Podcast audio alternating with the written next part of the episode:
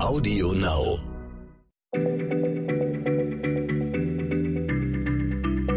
Schneller Schlau, der kurze Wissenspodcast von PM.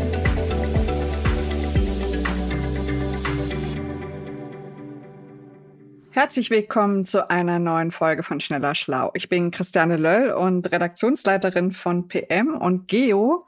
Und wenn man sich mal vor meiner Bürotür aufhält, dann kann man durchaus mal hören, dass ich laut fluche, bevorzugt auf Englisch. Und ich dachte, wir könnten mal darüber sprechen, was es eigentlich mit diesem Fluchen zu tun hat, warum wir das so tun in der Gesellschaft, weil ab und zu höre ich ja auch die Kollegen von nebenan fluchen. Und deshalb dachte ich, ich frage Jochen Metzger, der ist Wissenschaftsautor und seit vielen Jahren schreibt er über Forschung aus der Psychologie. Also, Jochen, warum fluchen wir eigentlich? Warum verwenden wir all diese unschönen Kraftausdrücke und Schimpfwörter? Hallo Christiane. Ja, das ist ein sehr interessantes Thema, ein ernstes Thema, aber auch ein gefährliches Thema, finde ich. Warum jetzt gefährlich? Ja, weil es mich dazu verführt, Dinge zu sagen, die ich ansonsten niemals sagen dürfte oder würde. Ja. Niemals, okay, aber dann bauen wir doch vielleicht einen Warnhinweis ein, oder? Alles klar. Also, liebe Leute da draußen, hier werden gleich Formulierungen fallen, die womöglich eure Gefühle verletzen, die Tabus missachten. Und wenn ihr da empfindlich seid, bitte schaltet ab, sofort. Nicht, dass am Ende noch Klagen kommen. Raus hier. Danke, lieber Jochen, für den Warnhinweis. Und jetzt geht's los. Okay. Sind alle weg, die keine schmutzigen Wörter hören wollen?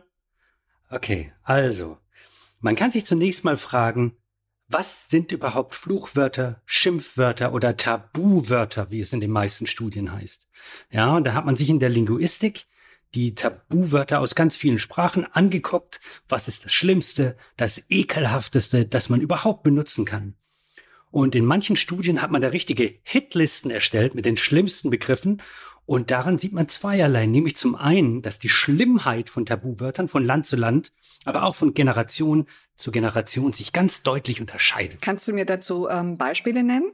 Das wird ja, ja, genau, du, du willst es unbedingt, dass ich die Dinge sage. Also, man hat zum Beispiel in Neuseeland und in Großbritannien und in den USA ganz viele Leute befragt, hunderte, tausende von Menschen, wie verboten oder unangemessen sind eigentlich die folgenden Begriffe und dann hat man am Ende diese Hitliste bekommen und siehe da, obwohl da überall Englisch geredet wird, kriegt man ganz unterschiedliche Listen. Beispiel Neuseeland. Da waren auf den ersten drei Plätzen die Wörter, nee, ich kann es nicht, sagen wir mal so, es sind frauenfeindliche Begriffe äh, und es sind rassistische Begriffe, zum Beispiel das N-Wort. Ja, ähm, in England dagegen, da ist das N-Wort auch mit drauf, aber nur auf Platz 5. Warum? Weil da Sexwörter weiter oben stehen. Also bei den Engländern hat man mehr Sex an der Spitze der unangenehm, äh, der unangemessenen Wörter. So, in den USA, gleiche Liste, gleiche Studie, andere Begriffe. So, und da hat man wieder frauenverachtende Wörter, aber andere als in Neuseeland, die ganz oben stehen. Fand ich interessant. Ja, ist interessant, finde ich auch. Oder? Okay, wobei man dazu sagen muss, die Studien, die sind alle schon ein paar Jahre alt, die da publiziert sind. Aber solche Tabus, die sind wandelbar und ich verbringe ja viel Zeit in den USA. Ich bin auch jetzt gerade in den USA. Und das N-Wort heute ist so krass tabu, zumindest da, wo ich lebe. Und ich glaube, dass es viel stärker tabuisiert ist als noch vor 10 oder 20 Jahren. Ja, und zwar mit Recht. Und du hast vorhin gesagt, dass man aus solchen Studien zwei Dinge lernen kann. Die erste Lehre lautet, also es gibt Hitlisten und die unterscheiden sich von Land zu Land. Und was ist die zweite Erkenntnis? Ja, genau, ja, das hätte ich beinahe vergessen. Also die zweite Erkenntnis, die habe ich gelernt von einem US-Linguisten und Kognitionsforscher namens Benjamin Bergen. Der hat 2016 ein Buch geschrieben, das trägt den schönen Titel What the F? Hm. Und der sagt darin, alle Tabuwörter kommen aus einem von vier Lebensbereichen, also alle Tabuwörter vier Lebensbereiche, nämlich wir haben den Bereich des Heiligen, den Bereich des Sexuellen, den Bereich der Körperfunktionen und den Bereich der persönlichen Beleidigungen. Zurück zu meiner Ausgangsfrage, warum fluchen wir denn eigentlich? Ja, viele Leute, die sehen im Fluchen eine ganz bestimmte Funktion, die unser Zusammenleben regelt. Na, wenn du in einer Gemeinschaft lebst, dann kommt es ja immer wieder zu Konflikten. Das ist in jeder Familie so, in jeder Firma, in jedem Verein, jeder Gruppe, jeder Gemeinschaft. Alle Gemeinschaften, die müssen sich deshalb permanent eine ganz zentrale Frage stellen. Wie schaffen wir es, diesen Laden hier zusammenzuhalten? Das sehen wir jetzt auch in Corona, impfen oder nicht und so. Den Laden zusammenhalten ist eine ganz, ganz wichtige Aufgabe. So. Und jetzt kommt's. Das Fluchen oder das Verwenden schmutziger Wörter, das ist ein ganz wichtiger Mechanismus, der ganz doll dabei hilft, den Laden zusammenzuhalten. Also nochmal, schmutzige Wörter halten den Laden zusammen. Also die Gemeinschaft funktioniert besser, wenn man oder ich ab und zu fuck oder verdammter Mist sage. Ernsthaft? Genau. Ja, ja. Und einer der Fachleute hat mal diesen schönen Satz gesagt, Kraftausdrücke funktionieren wie beständige kleine Faustschläge auf die Rippen unserer Mitmenschen, wie ein Jab beim Boxen. So. Wir fangen keinen wirklichen Streit an. Ja. Wir schlagen nicht wirklich zu, aber wir sagen, hey, bis hierher und nicht weiter. Mit mir ist gerade nicht gut Kirschen essen und so weiter. Also wir sind wütend, wir sind frustriert und die Tabuwörter, die sind ganz schnelle, sind eine ganz schnelle und effektive Methode, diesem Ärger Luft zu machen und auch ein schnelles und wirksames Signal, ja, das von unserem Umfeld auch wahnsinnig schnell und sofort und intuitiv verstanden wird. Das ist bei dir auch so. Wenn Christiane Fuck sagt, dann hältst du Abstand zu ihrem Büro. Dann musst du aufpassen, heute ist nicht gut bei Christiane, oder? Ist nicht so? Ja, da ist sicher was dran, aber ja. Aber Wut oder Frustration, das kann doch nicht der einzige Grund sein, warum wir fluchen, oder? Nee, ist es auch nicht. Äh, aber es gibt Studien, die zeigen, äh, Wut zum Ausdruck bringen, die anderen Leute warnen vor unserer Wut. Also, hey, pass mal auf, mit mir ist nicht gut Kirschen essen, so. Das ist in ungefähr einem Drittel aller Fälle die soziale Funktion von Fluchwörtern. Ein Drittel, das ist eine Menge. Finde ich spannend. So, das äh, muss man sich auch mal reinziehen, dass sowas Schmutziges, ja, wie Fuck oder äh, Mist oder sowas, dass das so eine wertvolle Funktion hat in unserem Zusammenleben. Das hat mich fasziniert.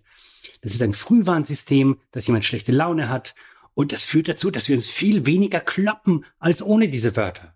Also, Tabuwörter halten den Laden zusammen, hat mich überrascht. Und ich finde es einleuchtend und ich finde es total cool. So. Gibt es denn noch einen weiteren Nutzen? Ich finde es jetzt auch nicht so schlecht. Haben wir vielleicht noch andere Vorteile davon, Tabuwörter zu gebrauchen? Auf jeden Fall. Und zwar gibt es da diesen einen sehr lustigen Forscher aus England, der hat vor ein paar Jahren Experimente gemacht, die standen dann überall in der Zeitung auch. Der hat Folgendes gemacht, der hat Leute gebeten, ihre Hand in Eiswasser zu tauchen und sie so lange drin zu lassen, bis der Schmerz zu groß wird. Das klingt jetzt nicht wie so eine große Sache, aber probiert das mal aus zu Hause nach einer Weile, das tut irre weh. Das geht dauert gar nicht so lange, es tut ganz doll weh, da muss man die Hand rausziehen. So und deshalb ist dieser Eiswassertrick eine der häufigsten äh, Methoden, um Schmerztoleranz zu messen in der Psychologie oder in der Verhaltensforschung. Naja, also in besagter Studie, äh, da durfte die eine Hälfte der Freiwilligen die Hand da in Eiswasser halten und die ganze Zeit Shit und Fuck rufen. Und, äh, und dann sieht man, aha, diese Shit und Fuck-Leute, die halten ihre Hand im Schnitt, halte ich fest, 40 Sekunden länger im Wasser als die anderen. 40 Sekunden, das ist richtig ein Wort, das ist richtig, richtig viel. Naja, das kann ja auch daran liegen, dass sie halt irgendwas geschrien haben. Also vielleicht lag es am Schreien und nicht den Wörtern. Sie hätten auch einfach Ah oder irgendwas schreien können. ja, das ist ein guter Einwand. Und die Engländer, die sind ja nicht doof, die haben diesen Versuch auch genau so gemacht. Also alle durften schreien, aber die einen haben halt neutrale Begriffe geschrien. Keine Ahnung, zum Beispiel Tisch oder Teller. Und die anderen halt Scheiße.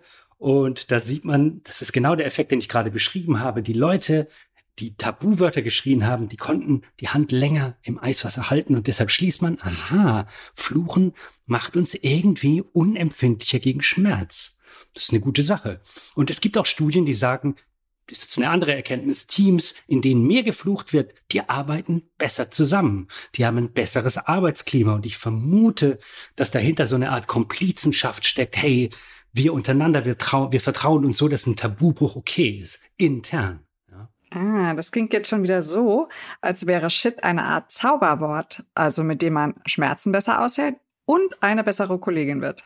Ja, wahrscheinlich, Magie funktioniert ja ganz selten in der Psychologie und wahrscheinlich ist das hier auch nicht der Fall, weil der Trick mit den Schmerzen, der klappt nämlich nur, wenn man es nicht andauernd macht, ja. Der Trick nutzt sich relativ schnell ab und man vermutet deshalb, wenn man dauernd Scheiße brüllt, hört das Wort irgendwann auf, schmutzig zu sein oder verboten zu sein. Also der Trick liegt nicht im Wort, Zauberwort selbst, sondern daran, dass man ausnahmsweise sich die Freiheit nimmt, dieses Tabu zu brechen. Also du musst das Tabu noch immer fühlen kennen, damit es ein Tabu ist. Das ist ja ganz klar, finde ich auch interessant. Aber ich habe jetzt schon das Gefühl, dass sowas wie Scheiße heute nicht mehr so schlimm ist, das zu sagen, wie es noch für unsere Großeltern war, oder? Liege ich da falsch? Nee, liegst nicht falsch. Das ist so. Das Wort wird heute viel häufiger gebraucht als noch in den 50er Jahren. Selbst im Deutschen Bundestag, ja, in den Sitzungsprotokollen, das wird ja alles mitgeschrieben, was die Leute da sagen, da findet das Wort bis in den 90er Jahren überhaupt nicht statt. Seither aber, ja, das fällt jetzt nicht in jeder Rede, aber es ist überhaupt nichts Ungewöhnliches mehr. Das Scheiße-Tabu ist also definitiv nicht mehr so stark, wie es noch vor ein paar Jahrzehnten war. Okay, Jochen, lass mal zum Ende kommen. Ich halte fest, Tabus verändern sich, die sind von Land zu Land verschieden. Und wenn wir ab und zu mal ein Tabuwort raushauen, dann erhält das den Frieden in unserer Gemeinschaft oder in unserem Team. Und es lässt uns Schmerzen besser aushalten und kann sogar dafür sorgen, dass Teams besser zusammenarbeiten. Vielen Dank, lieber Jochen. Das war mal wieder interessant und beruhigt mich ein bisschen. Mach's gut und bis zum nächsten Mal. Jetzt hätte ich am liebsten mit einem Gag aufgehört und gesagt, du mich auch. Aber irgendwie fühlt sich das falsch an, oder? Ja, stimmt, aber geht mir auch so. Aber woran liegt denn das jetzt? Ja, die Fachleute sagen, es liegt wahrscheinlich daran, dass du eine Frau bist und ich ein Mann bin. Weil die Zahl der Tabuwörter geht nämlich rapide nach unten, wenn bei Gruppen äh, die Geschlechter gemischt sind. Da könnte man auch wieder lange drüber reden, oder? Aber das Fass machen wir jetzt nicht mehr auf. Nee, genug geflucht. Mach's gut. Okay, du mich auch. Schneller Schlau, der kurze Wissenspodcast von PM.